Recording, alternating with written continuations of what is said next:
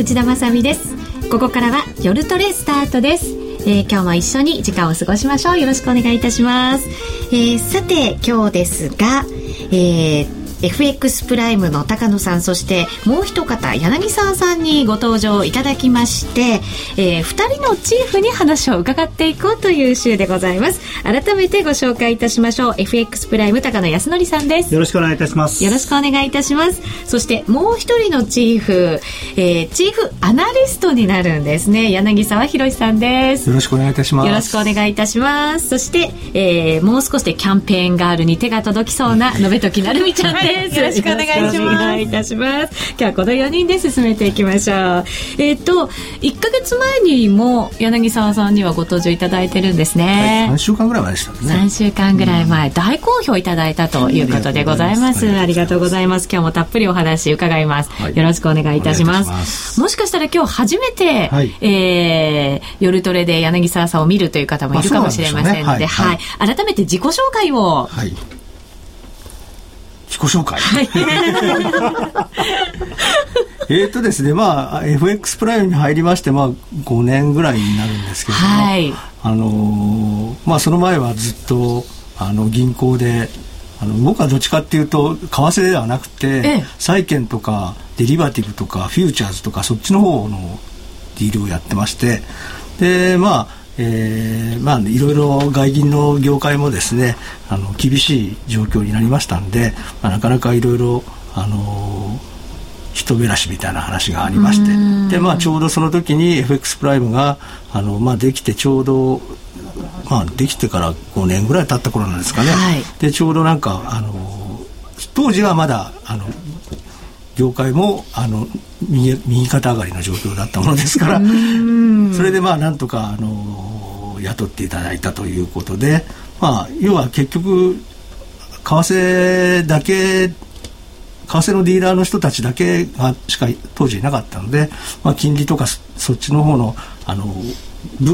分野からあの為替を考えようという人のためのお仕事ができるかなということで、まあ、そちらからスタートしたということであります。あのマーケットって FX もそうですし株もそうですし債券ももちろんそうですけどそれだけを見てればいいってものじゃないですもんね。そうですねはいでまあ、一番あの僕が一番あの面白いと思うのは要は材料を探すということで要は例えば、まあ、株が動いたから為替がこう動動くとか、債券の利回りが上がったからドルが上がったとかそういうふうなこの関係をこういつもこう探し求めて、はい、あのマーケットをさまようというのが非常に面白いなと思ってるんですね。うん、だから要は例えばあの債券市場が波でで為替市場がサーフィンだったりとかいうふうなかんかん考えを見てみたりとかですね、はい、逆にまあ株式市場に大きな波があればその波の影響が為替市場に来るかどうかというのを見極めるとか、うん、そういうのをこうまああのなんていうんですかねある意味水先案内人みたいなことを、うん、まあ、やっていけることができれば、まあ、個人投資家のお客さんのためになるだろうということで、うん、まあ、ずっと今の仕事をしているということであります。はい、柳沢さんがチーフアナリスト。そして高野さんはチーフストラテジスト。あの分析とかできないんでで も高野さんにとっても柳沢さんはじゃあ頼りになる存在なんですね。私はその金利の動きというものに関しては結果的にしかよくわからないというか、まああの自分なりに考えることはできるんですけれども実際にその金利のトレードをしたこともないので、自分の知識とかもまあ通り一遍のものしかないので、まあ、実際どうなんだっていうのをやっぱりあの柳さんに聞くことによってああそうなんだっていうすごくいろんなことで意外と銀行って銀あの為替のディーラーと金利のディーラーって隣り合った島にいるんですけどあんま話しないんですよね。そういうもんなんですね。あのまあ金利の方はどちらかというと朝方なんです、ね、朝方でしかもちゃんとこういろいろ考えてやって。で為替のディーラーっていうのは夜型であの午前中はなんか眠そうにしてて夕方になると元気になってであとはもう 勢いっていうか。まあ今はだいぶ変わってますけど 金利って昔はあの日銀のあの決,、はい、決済の時間っていうのが毎日、ね、午後3時なんですね。午後3時。午後3時に日銀の決済が終わるんです。はい、その日までにオーバーライトって言って、その日のポジションが、銀行のポジションがあるんですけれども、えー、その円のポジションはその日銀の3時の時間までにきれいにしなきゃいけないんですね、うん、それが、まあ、マネーマネーマーケットのディーラーの一番あの主たる仕事ですからそうすると3時までに大体すべての仕事が終わるんですね、うん、で3時過ぎると今度は、まあえーと今度はドルとかあのまあ昔だったらドイツマルクとかっていうそのヨーロッパの通貨とかの今度はオーバーナイトのポジションをきれいにする仕事だけを、まあ、ちょっと残ってですね。でもまあ円が終わっちゃえばもうあらかたのものは終わってるということなんで大体まあ3時過ぎるともうマネーマーケットのディーラーはそろそろ帰ろうという話になるんです。でこの人たちあの為替のディーラーの人たちは3時過ぎてロンドンの市場が開くと急にマーケットがうわーっと動き始めるので、はい、急にその辺から忙しくなる。そうですね。そこからが仕事みたいなところありますよね、ね、あのしかも東京時間は割と適当にやっててもいいんですけど あのヨーロッパ開くと例えばブローカーっていうその仲介業者の人がその、まあ、ロンドンにつなぐので英語になったりとかして割とこう緊張感を持ってないと間違ったりするのであの結構大変なんですよね。でだからあとそこからはこう忙しくなって気が付くと近隣の人帰ってたみたいな。そんなんで意外とこうカルチャーが違うので、今逆にそのまあ、柳沢があの僕のちょうどこう向かいにいるんですけれどもいろんなことをこう話すとあそういうふうに見るんだっていうすごい新鮮なこうなんていうのかな驚きもあるし、まあ、自分が考えていることが合ってたのか間違ってたのかっていうのもよくわかりますし、はい、すごく僕が何かを考える時のまあ、なんていう助けをやってもらってるんで、はい、うん。あのマーケットでは重要なイベントが、あ続いてましてそれが大体は終わってきて、そうですね。はい。来週また日銀のね、動きは気になってくるところですけれども。まあ、あんまり重要じゃないですけどね。まあ、重要なものは大体終わりましたね。はい。なので、うん、それを終えて、じゃあこの後どんなふうに動いていくのかっていうところは、あの、トレーダーの皆さんも、はい、あの、悩んでらっしゃる方、あとは参考にしたいなと思う方も多いと思いますので、はい、今日改めて今日じっくりお話伺いながら、また、なるみちゃんも勝負に勝てるように、はい、いろんなアドバイスを合わせてい ただきたいと思います。来週までの末までだから難しいな。うん、ね、ものすごい短期になりますもんね。はい。そこを何とかしてもらいましょうね。はい、そうですね。はい、お願いします。よろしくお願いいたします。はい、さあ、この番組はユーストリームでも放送中です。またツイッターや番組ブログとも連動していますので、ぜひ皆さんのいろいろな意見お寄せください。随時番組の中で取り上げさせていただきます。さあ、それでは本編入っていきましょう。え今日は2人のチーフにお話を伺います。さあ、まずは先週大きなイベントがいくつか終わりましたので、えそれぞれ注目していたところからお話伺っていきたいと思いますけれども、はい、まずは高野さん、ユーロの動きからだと思うんですよね。はい、ECB のはい、動きから解説。の OMT ですね。はい。そこをやっぱり高野さんには担当していただくのがいいんじゃないかと思いますが。ね、あの、なんでこういう変な三文字熟語じゃないですけど、OMT とかね、あの、えー、ESM とか。ESM とか、まあ、三文字じゃないけど、あの、LTRO とかね、はい、そういう略称作るのかなとは思うんですけど。わかりづらいですよね。あの、また、ば、あの、ドライさんうまいことやったなと思ったんですよ。で、うん、何かっていうと、あの、まあ、報道がすごくそれに力を貸してると思ってるんですけど無制限に買うって出てるじゃないですか、うんはい、それにすごく反応してますよね、うん、あれ別に無制限に買うとは言ってないんですよね。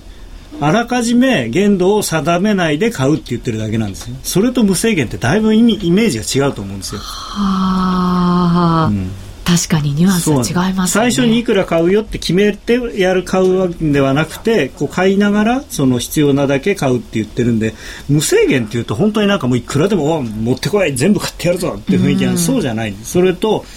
あともう一つはあの全て付帯化するっていうふうに言ってるので付帯化するっていうことはスペイン例えばスペインの債券を買ったらその代わりに、まあ、おそらくドイツとかの債券を売らなきゃいけないんですね。はいでじゃあドイツの債券が無制限にあるかというとないんですよ、そんなことは。ですからあの物理的にも無制限にっていうのはあの無限大にやるってことはできないので、あのなんかちょっと勘違いしている人がじゃあもうスペインは要するにもう長期債を一切発行するのやめて全部3年以内の債券だけにすればいくらでもお金調達できるじゃないかみたいなことを 言ってるんですけどそれは多分違うと思いますね。であとはあのー、もう一つすごく大事なのはあれはあくまでもですね、あのー、もう前から分かってたことですけれども ESF EFSF またあの もしくは ESM に対してえー、先に要するに手を挙げてごめんなさいもう私僕がスペインだとしたら僕もうお金ないんで助けてくださいって言って、うん、それで長期国債をまずそちらで買ってもらわないと、短期国債を ECB に買ってもらうっていう段階にならないんですよね。うんうんで ECB は結局な買うとか無制限とか言ってますけれども EFSF が政府がちゃんとやるんだったらうちも手伝うよって言ってるだけで、うん、政府がやるかどうかがまず大事なんです。それで、うんそれにはまずスペインがごめんなさいをしなきゃいけないんです。僕は何でも言うこと聞くんでお金貸してくださいって言わなきゃいけないのに、うん、スペインの首相は非常にプライドがお高いので僕はまだ頼むとは決めてない。条件がはっきりしない。そんなね何言わ じゃあお金貸してってじゃあこれやれこれやれこれやれこれやれって言われるぐらいだったらお金いらないと、ギリシャみたいにはうちはなりたくない。ギリシャとはうちは違うんだっていうそういう感じなんですよ。なので,、えー、でしかもですねまあ、その無制限に買うよってことを言ったおかげで金利がガーッと下がってきちゃってるんですね。はい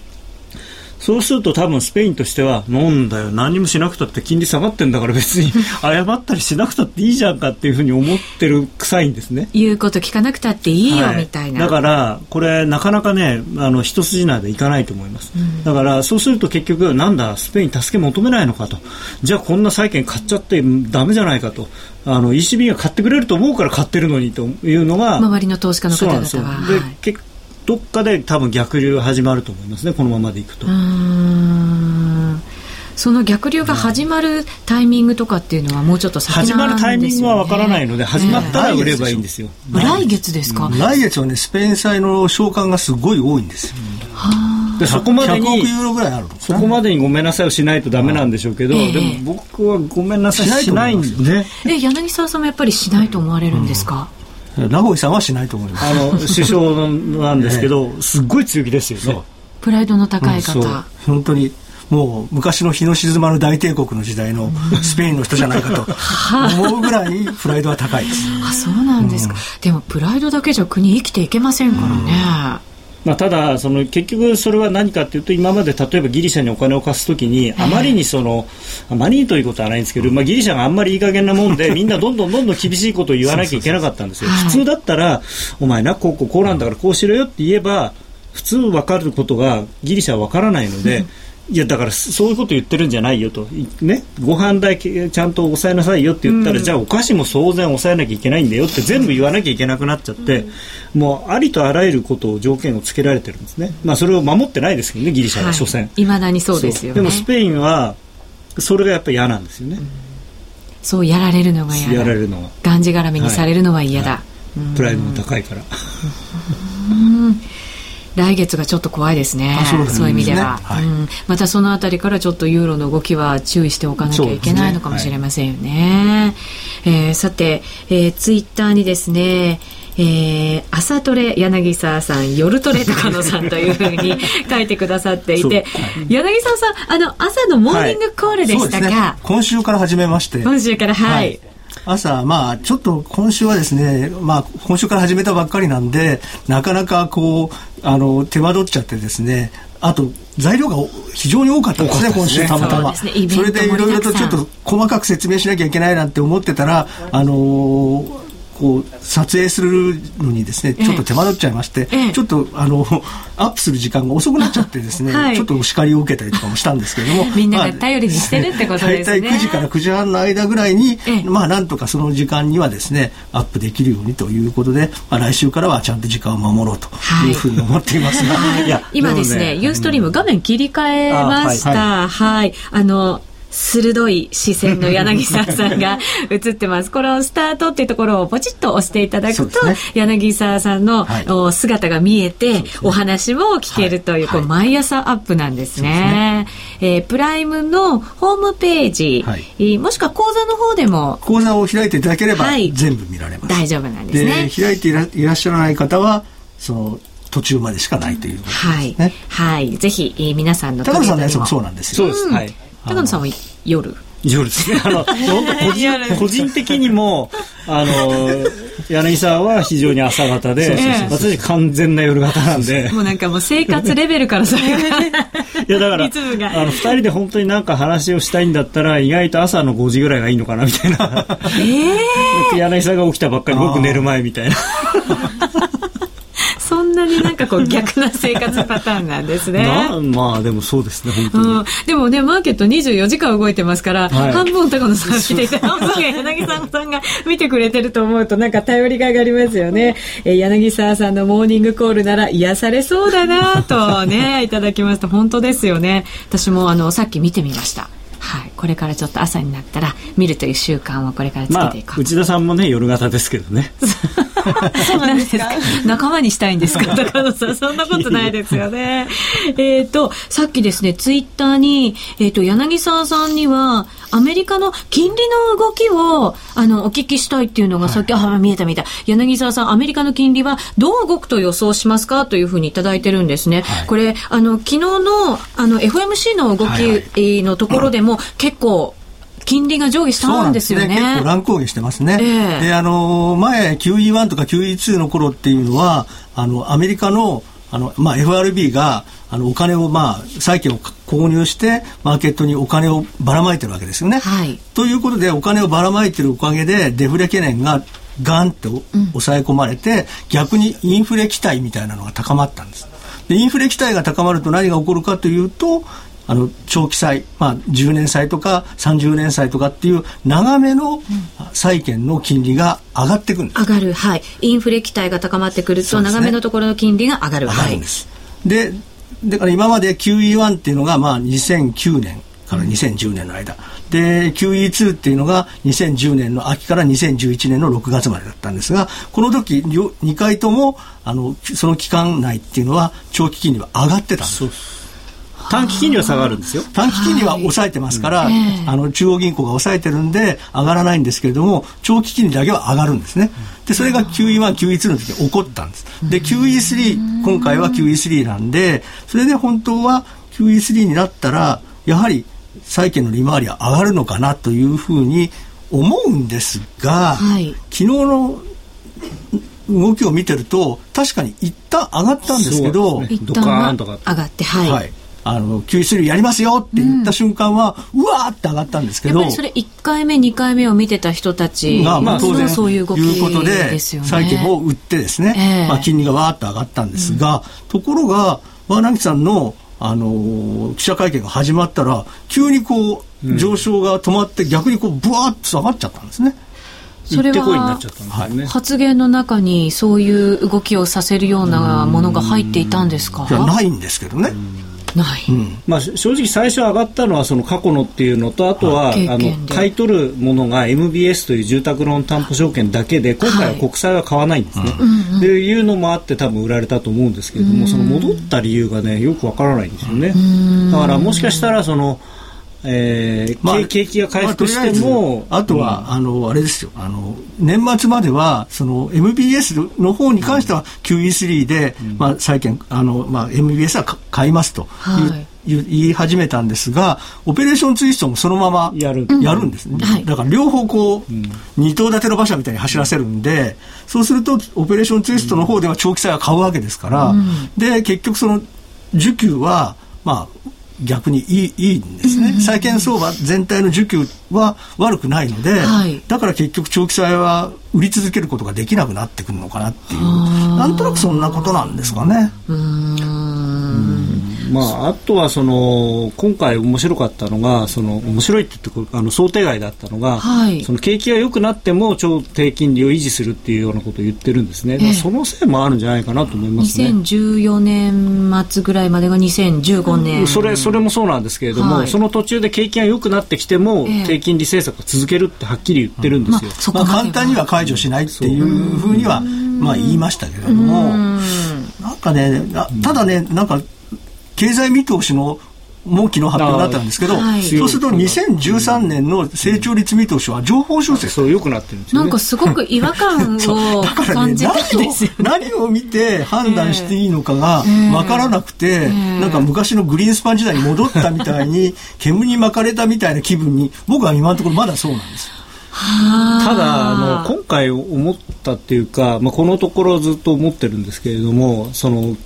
景気とかっていうのが、まあ、いわゆるその成長率とかいうこと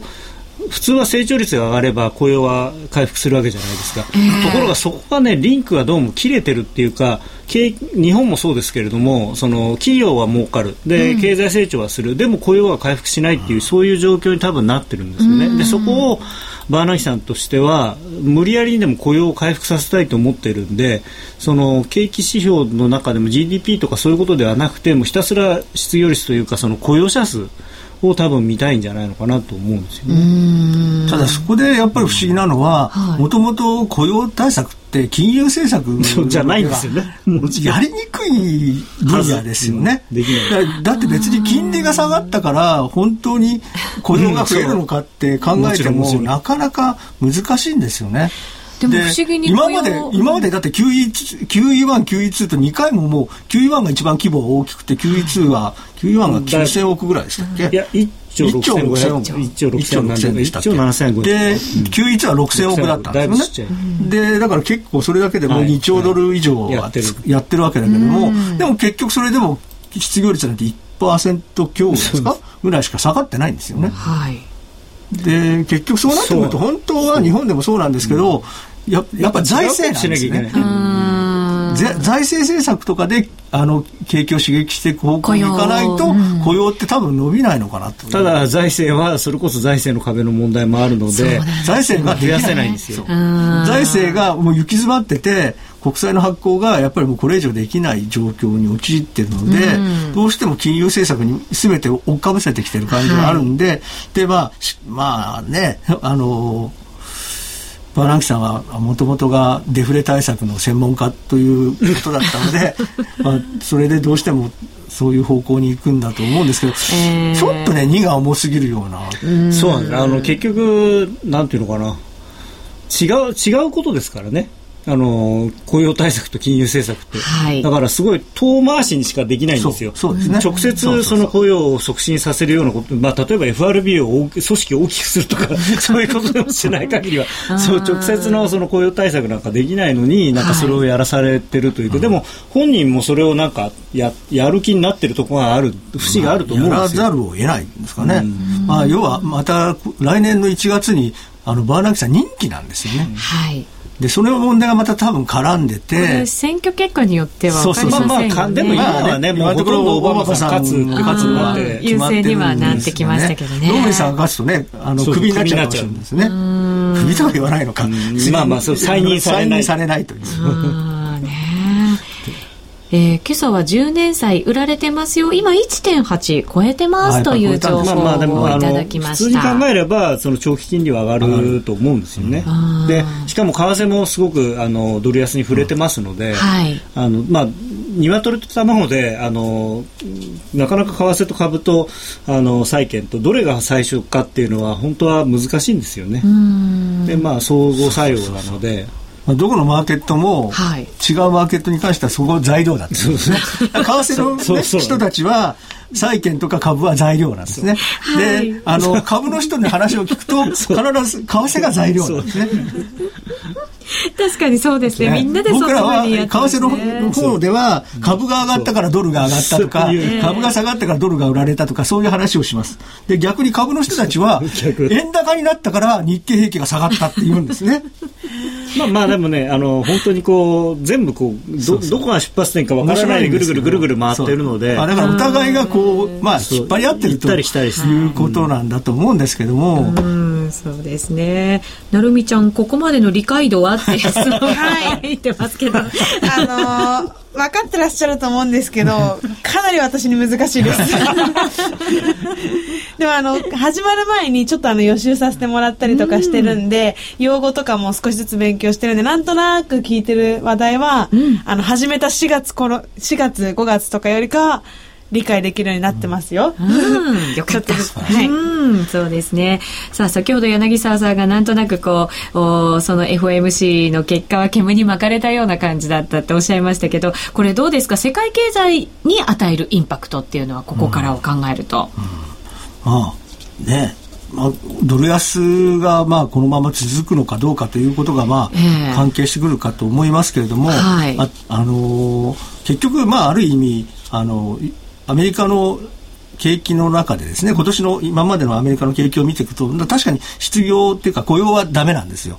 でところがその非製造業部門それから消費とか小売とかそっちの部分は割とあの経済指標を見てもいい数字が多いんですね。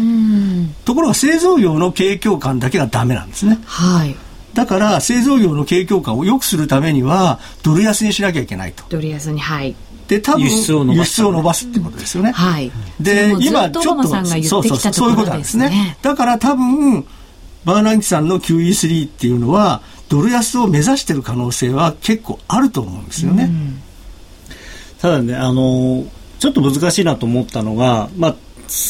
最初はもちろんドル安になると思うんです今もそうですけれども、はい、全般的にドル安になると思うんですね。ただ、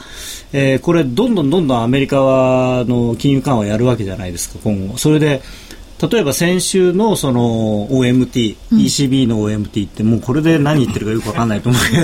えー、欧州中央銀行の取ったあの新しいその緩和策とそれから昨日のえー、アメリカの中央銀行が取った緩和策それと来週、えー、日銀が取る緩和策、まあ、多分日銀何かやると思うんですけど、うん、これを見たときにやっぱり多分アメリカの緩和が一番積極的で一番アグレッシブで一番すげえって話になると思うんですよ、はい、ECB も結構頑張ったんですけどなんか今 FOMC を見ちゃうと ECB しょぼいなって感じなんですよね、はい、で日銀はまあ見るまでもなくしょぼいんですけれども、かわいそう。そう。まだ来週なのに。まあまあ。でそうなると何が起こるかっていうともしかしたらアメリカの資産ばっかり例えば株で言えばニューヨークダウどっぽ高みたいな感じになる可能性があると僕は思うんですよね、はい、結局アメリカはどんどんどんどんお金吸ってくれてアメリカの中でどんどんどんどんバブルが盛り上がって、うん、それがでもヨーロッパ例えば、まあ、ヨーロッパ勝手に ECB 頑張ってねっていう感じになるかもしれないんです。いくら ECB 頑張っても結局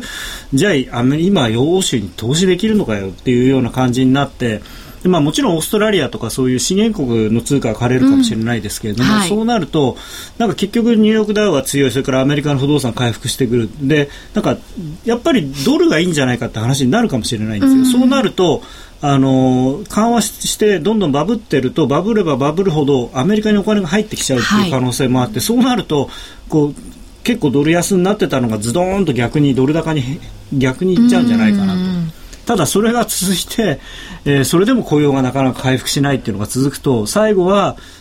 もうなんていうんですかお腹いっぱいになっちゃっても FRB としても買えないぐらいこんなに住宅ローン担保証券抱えてどうしようって身動き取れない、でなると最後はその悪いドル安になってっていうような、だからこう上がって下がって上がってユーロドルで言えばっていう感じなのかなと、今は思ってますね。えー、株が上がれば目標た目的達成大統領再選という。まあまあ。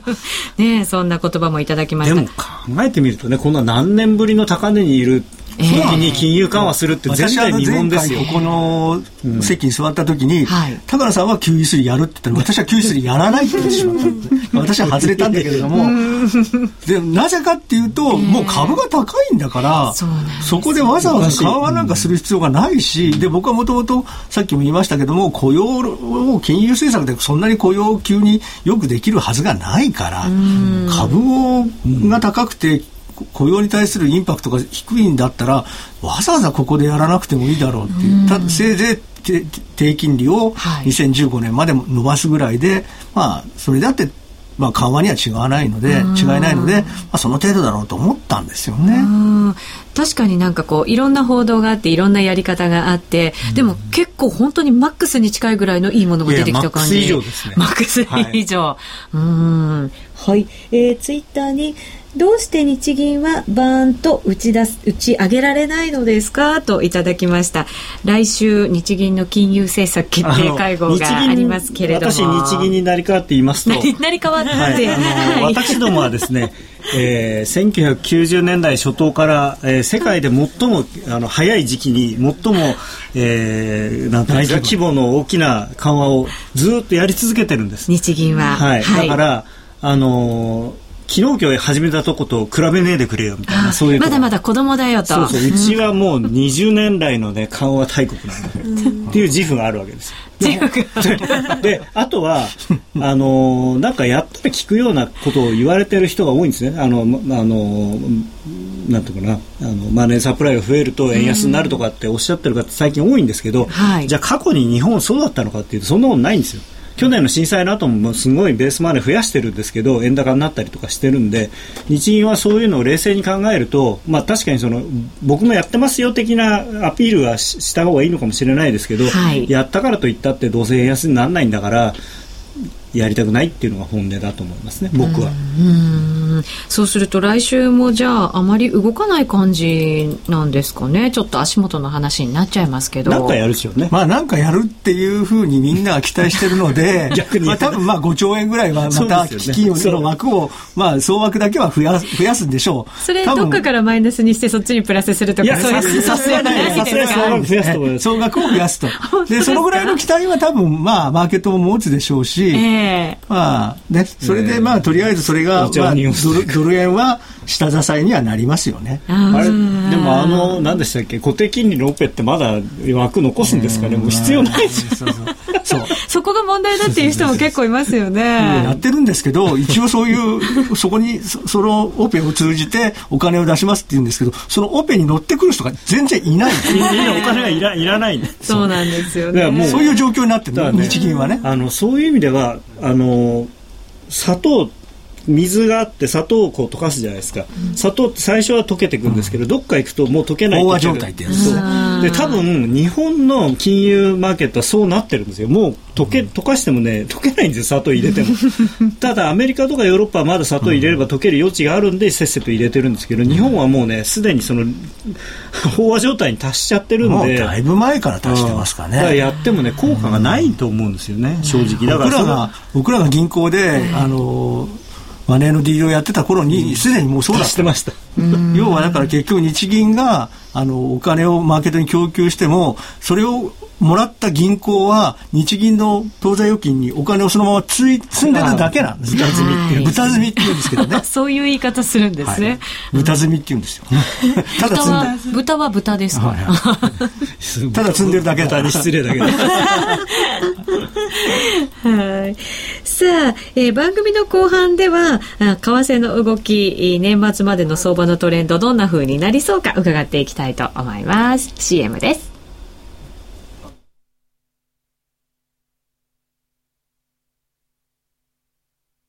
それではここでお知らせです。ごご好評いただいている FX プライムのバイナリーオプション選べるハイローが皆様のご要望にお答えして10月1日より生まれ変わります。新しい選べるハイローの特徴は3つ。その1、最短5分後の円安、円高を予想するだけ。その2、100円から取引可能でリスクは投資金額に限定。その3、最大ペイアウト倍率は1.8倍。取引チャンスは1日に229回。選べるハイロー。あなたの投資ライフをもっと楽しく。なお、この新しいハイローに関しましては、9月20日のスペシャルセミナーと来週の夜トレで詳しくご紹介をします。お楽しみに。FX プライム株式会社は関東財務局長金賞第259号の金融商品取引業者です。選べる配慮は元本あるいは利益を保証した金融商品ではありません。為替変動、金利変動などのリスクにより投資金額と同等の損失が生じる恐れがあります。投資及び売買に関するすべての決定は契約締結前交付書面をよくご理解いただいた上で利用者ご自身の判断でなさいますようお願いいたします。はい名機と呼ばれるあのロングセラーラジオ、ソニーの EX5 が装いも新たに再登場。高級感あふれる大型ボディに大音量スピーカーを搭載。AM、FM も受信可能です。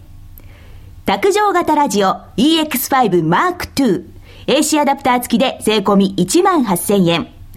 お申し込みお問い合わせは03-3583-8300 3583-8300ラジオ日経事業部まで。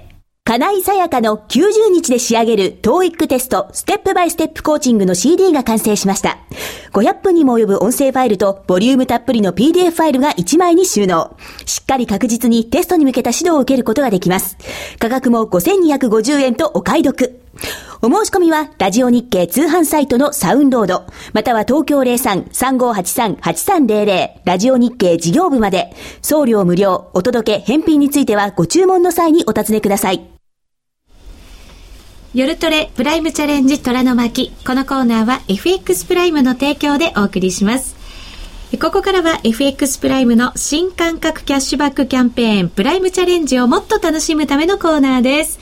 えー、今夜は FX プライムの高野康則さん、はい、そして柳沢博さん、えー、ミス夜トレ特別賞の延時なるみちゃんがお送りします、はい、よろしくお願いいたします。よろしくお願いします。えー、さて、プライムチャレンジとはですが、毎週 FX プライムが指定する取扱商品、通貨ペアを1回でもお取引いただくと、キャッシュバックのチャンスが発生する抽選ゲームに参加できます。ちなみに、来週のプライムチャレンジの対象商品は、選べる外貨、そして、えー、通貨ペアはユーロ円、5ドル円、カナダドル円となっています。さあ、高野さん、クロス円なんですね、来週。はい。はい、見るポイントを。えー、ポイントというか、はい、クロス円はまだしばらくはおしめ買いでいいと思います、開放から見ていただいて、はい、まあ、それは理由としては先ほど申し上げたように、まあ、欧州、それからアメリカの金融緩和ということで、まあ、世界的にいわゆるリスク先行と呼ば呼ばれるような動きが、まあ、さすがにあのまだあと1週間やそこらは続くと思いますので、うん、まあ、あのただ、そうは言っても高値を買っていくっていうのはちょっと危険があるので、はい、まあ、できるだけその下がった時にまあ買うということを心がけてもらえればいいのかなと思います。で来,、はい、来週材料は、えー、先ほどから話題に出てる、えー、日銀の金融政策決定会合があるんですが、はい、えまあ多分ここで多少その緩和の話が出るんですけれども、うんおもしかするとしょぼっていうんで一回そこで円高に逆に触れるかもしれないですね、まあ、よくあるパターンなんですけど、はい、日銀の緩和を発表したのに円高になってしまうと、で下がるんですけどそこで買っておくとおそらくしばらくして、えー、昨日みたいに、えー、財務官とかそれから、まあ、ああとは安住財務大臣なんかが投機的な動きには断固えー、なんだ対処するとかって言ってその介入を示唆したということで、まあ、買われるとい。うパターンが、はい、まあ、ありそうかなと。うん。まあ大体77円ミドルぐらいでは介入をしてくるんじゃないかって見られてましたけど。そんな高いところではしないです。か去年からの過去の4回の大規模介入があったんですけども、えーえー、その介入はすべて日銀の金融緩和とセットになってるんです、うん、で日銀の金融緩和がまず日銀緩和したんだけれどもそれで円高になると。やっぱりダメで円高になっちゃって、あの戦後最あ円の戦後最高値を更新する、ドルの最安値を更新する動きが出ると介入だと、はい、それを過去4回全部そうなんですね、うん、で1回だけは同日だったんですけど、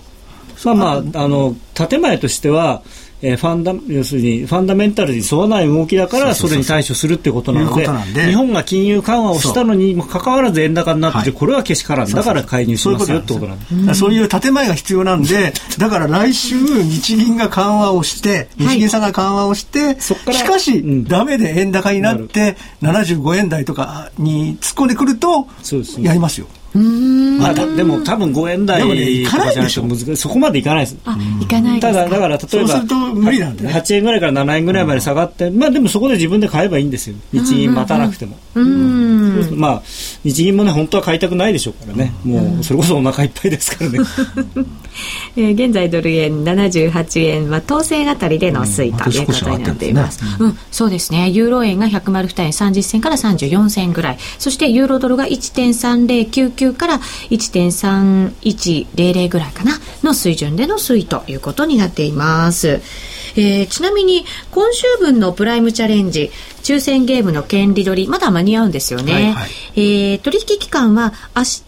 えー、9月15日土曜日の午前5時59分までとなっています。あと残り数時間ですね、はい、お急ぎください、えー、なお今週のプライムチャレンジは対象商品が選べる外貨で通貨ペアはユーロ円5ドル円カナダドル円ですから来週のものと一緒なんですね、はいはい、うん。えー足元明日の朝までに何かアドバイスができるとしたらいかがですか？これ今から3時間、はい、4時間とその後の3時間4時間ちょっと違うかなと。あやっぱり週末そうです、ね、だから手仕舞いなんかも考えなきゃいけませんね、えーまあ、今はまだあの買ってていいのかなと思うんですけどえー、3時を過ぎたら逆にこう売りで狙ってもいいかもしれないですね、あのポジション週末超えのポジションを少し整理するのに、はい、ちょっとこう利食いが入りやすい時間なので。あとはあと10時半ぐらいになると、はいえーと、アメリカの株がスタートしますからもし昨日200ドルもニューヨークで上がってますから、うん、もしかしたら今日は反落するかもしれない。で、ね、そうするとそれを見て、ちょっとポジションを落とそうという動きが出るかもしれない、そうですね。さっきツイッターにちょっと先物が、下がってきたぞみたいなコメントいただいていて、私も今レートまだ見てないレートというか見てないんですけどえっ、ー、とツイッターにえー、先週プライムの証拠金が5ドルしか買えないぐらい減ってしまって 選べない外貨になってしまった。すみません。選べない外貨。でもあの1000ドル単位でもできますので。あとはあのーあのドドル円が買えなかったら香港ドル円を買うと10分の1の動きは同じです。動きは全く同じです。確かにそうです、ね、いうことがあります。あとあのあのナードル円とかいうのもあります。あナーランドナーランド円とかいうのも、まあ、香港と同じで10円ぐらいですからね。あれでも一番通貨じゃないのかな。一番通貨あれあれは先生でできできないんじゃないかな。とでもでも元がほらそうそうそう。まあまあ、まあ、7分の1だから できるものを探して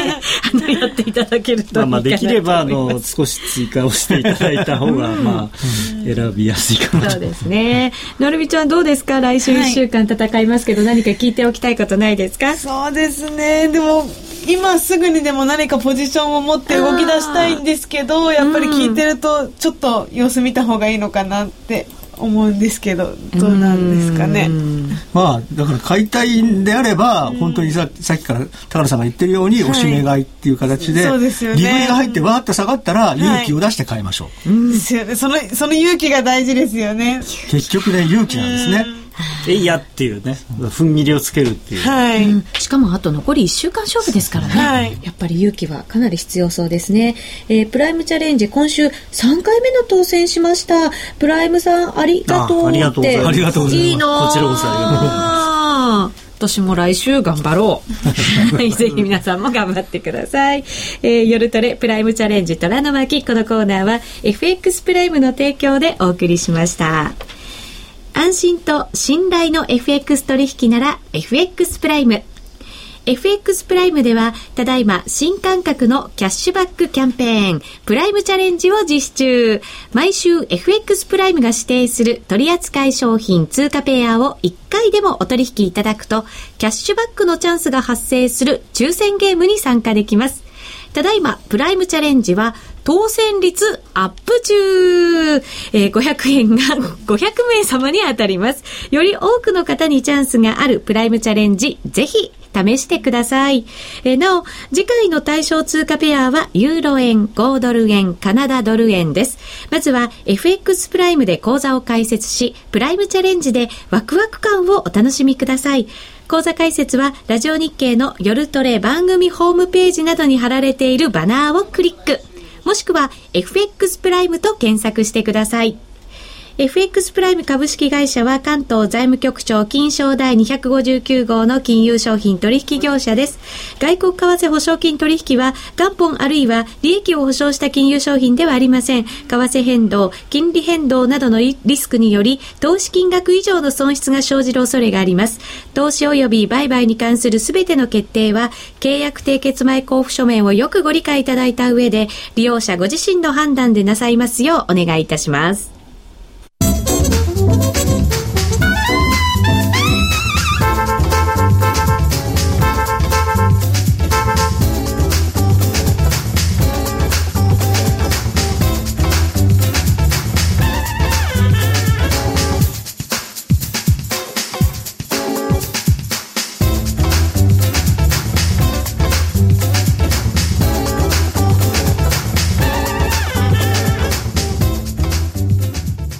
黒沢は言う。映画に一番近い芸術は音楽である。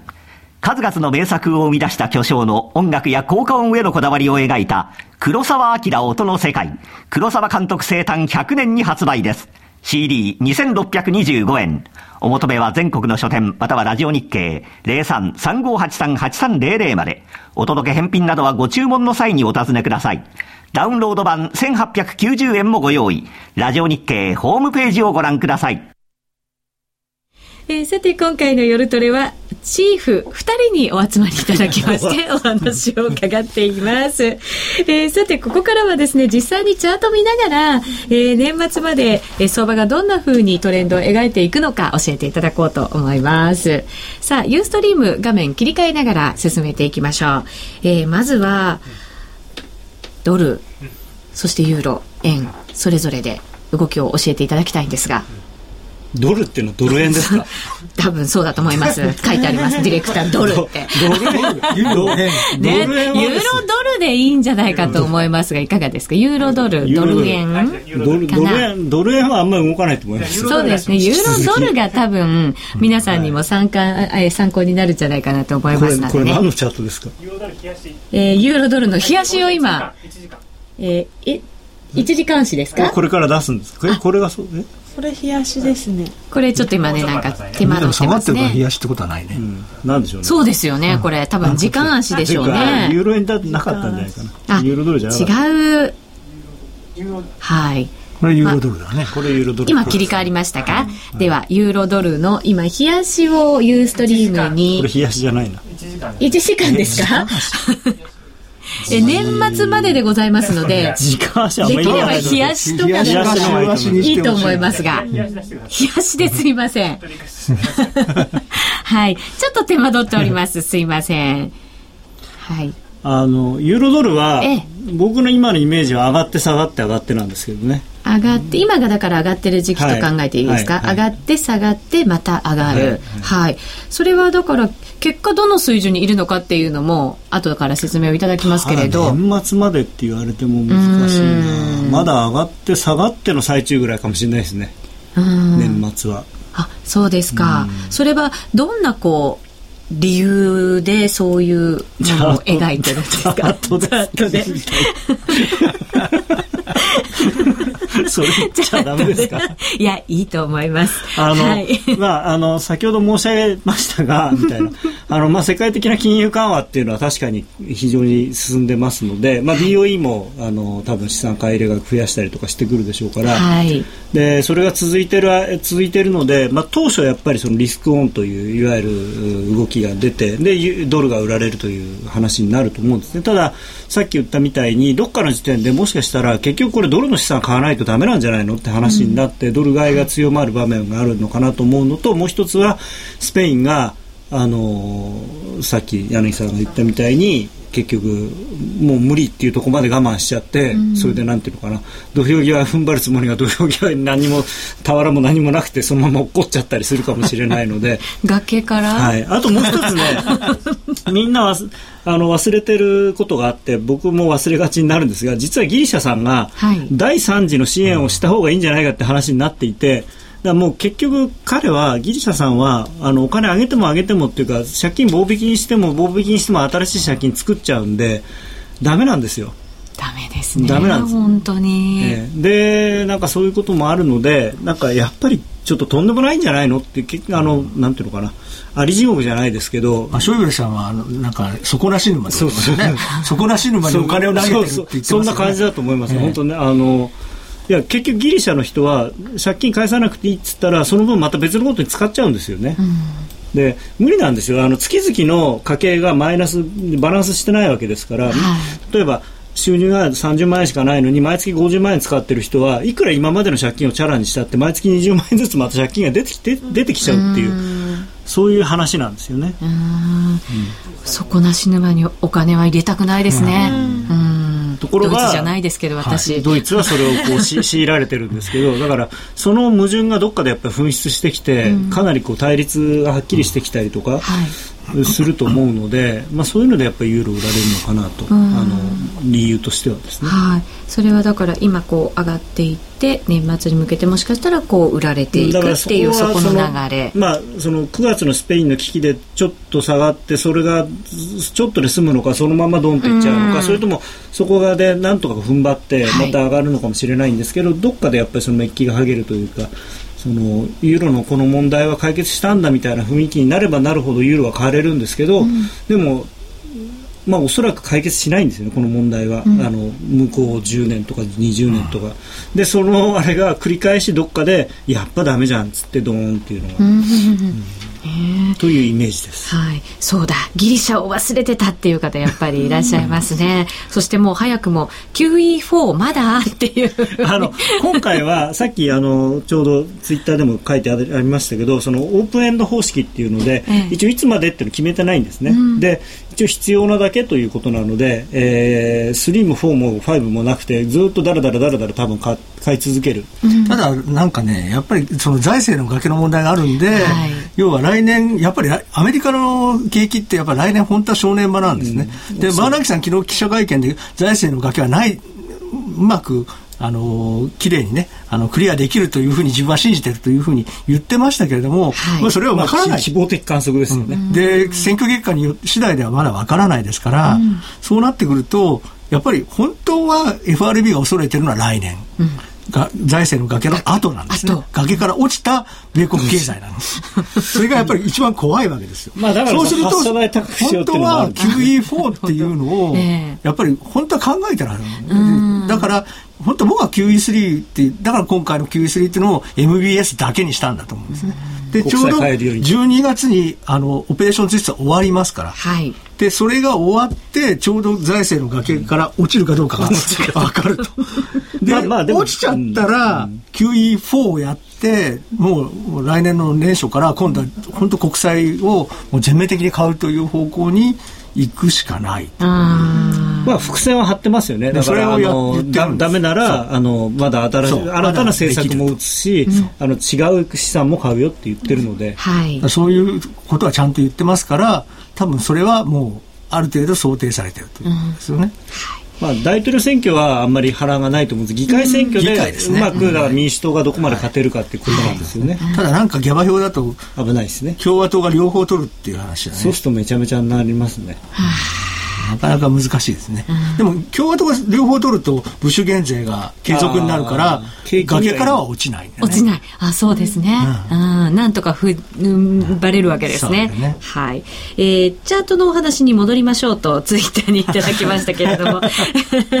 続いて何の通貨を、えー今、ユーロドル見ていただいたんで、資源国通貨はというふうに質問もいただいてますので、資源国通貨、ねねどこまで買うんですかねみたいな。ただまあゴールドなんかは割とレンジですよね。まあまあ結局は今年は今年は5ドルドルも5ドル円の方も両方とも、もうユーロなんかよりもよっぽど狭いレンジですよね。まあ、円はね、長く見ても結構レンジなんですよね、実はね。うん、そうなんですよね。うん、それの結構今、まあ、上の方にそろそろなんかこう来ようとしてるところなんですね。はい、OG100 円とか言って、えー、あの、調子に乗ると多分痛い目に遭うんで。それはないですね。いや、でも大体そういうこと言う人いるじゃないですか。上がってると期待もしたくなるんですけどね。でもなんかこう、揉み合ってたところに今近づいてきてるんですよね。はい、そういうところはちょっと一旦重くなるんで、必ず、必ずそう、その、ね、半年ぐらい前に揉み合ってたところまで来たら、はい、大体そこで一旦止まるんですよね。それやっぱりやれやれみたいなところがあるんですか、結局あの買う人が限られてるので無限には買えないわけですよ、じゃあ、オーストラリアオーストラリアドルを買ってじゃあそのそれどうするのか。結局金利もらう以外に使い道のない通貨なので、うん、アメリカだったりドルとかだったらドル買ってそれ株を買ったりとか、不動産を買ったりとかいろいろできるんですけどオーストラリアドルは、まあ、別にまあ株もあるし不動産も多分あることはあるんですけどマーケットはこんなちっちゃいですからそんなに何もできないんですよ、直接投資もできないし、だからあの金利狙いで買うしかないので。で、金利狙いで動いてるお金の量っていうのは、まあ、ある一定量しかないので、それ以上には上がらない。そうですね、今、ユーストリーム、5ドル円のチャート出してるんですが、えっ、ー、と、これ週足にとかなりますかね。できれば週足にしていただけると一番わかりやすいですね。レンジ相場というのが、えー、皆さんの目にもお届けできるんじゃないかと思いますが、はい。うん。5ドル円もそして、えー、5ドルドルも同じようなやっぱり動きですよね、ねまあ、結局ドル円があんまし動いてないからドル円があまり動いてないから5ドルドルが動かなければ5ドル円も動かない動かない掛け算通貨ですからね。そうですね。計算して計算はドル円かける5ドルドルが5ドル円ですから、ね。ドル円、ドル円かける5ドルドル。イコール5ドル円。が5ドル円ですから。あの今、成美ちゃんはメモしてます。はい、えゼイドさん、1.065ぐらいかなと思ってますけどって、うん、今まだそこまで行ってないですかね。うん、1.05ドルですね。丸6ぐらいまで引っ掛けた感じでしたかね、今日。はい。そんな感じでしたね。これが今5ドル円の、えっ、ー、と、週足のチャートになります。こう、やっぱり見ると、オレンジ相場になってますよね。うん、よく数字が見えないですけど。はい。えー、今もじわじわと戻ってきて、もうすぐ前回の高値のぐらいのところまで来るわけですよね。あのよくスワップ狙いっていう言い方をしますけれども、うん、スワップはおまけだと思って、はい、あのスワップがつくから下がってもいいやじゃなくてやっぱりあのある程度のところまで行ったらリグってまた下がったら買えばいいんですから。はい、はいえー、5ドル円やっぱりこれ日本の投資家の方が中心なんですよね。ね。もう多分5ドルの一番最最大の投資家は日本の個人投資家だと思います、うん、そうですね、日本の個人投資家がとにかく5ドルをまあ預金ですよね、はい、あ FX だって買って買ったまんまにしてスワップをもらうだけなんだから、うん、まあ預金してると同じなわけです、はい、で多分それが世界で最大のあの5ドルの投資家だと思われる、うん、あのランドもそうですしね、うん、ランドもそうでしょうね。ランドもそうなんです圧倒的にそうだと思います、そうなんですね。5ドル以上にそうだと思います。で、まあ、あとは最近はやはり、まあ、日本の個人投資家の次にアメリカの個人投資家も参入してますよね。うん、アメリカも金利が低いから、ねうん、あの、米ドルを売って5ドルを買って、うん、で預金したみたいな感じでスワップをもらうという形にしている人が多いと。いうことでその両方がだから両方同じような行動パターンを取りやすい、はい、一方通行なんですよ。だから結局あの買うばっかりなんで、はい、売る人がいないのでポジションがどんどんどんどんこう溜まりやすいんですよね、うん、そうですね。だからどっかピークに達して買う人がいなくなると上がらなくなってそれでちょっとなんか別のことで下がり出すと今度どんどんどんどん投げ売りというか利食いが出ると、はい、なので最初に利食っちゃった方が勝ちと。うんいつまでも持ってるとあの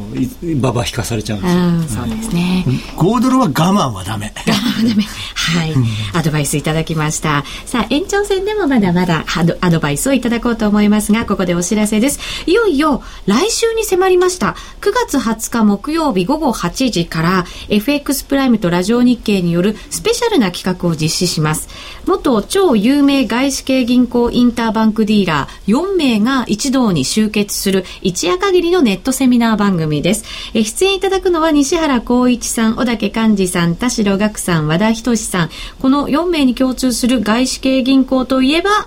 お分かりですよね。えー、なお、このスペシャルの企画は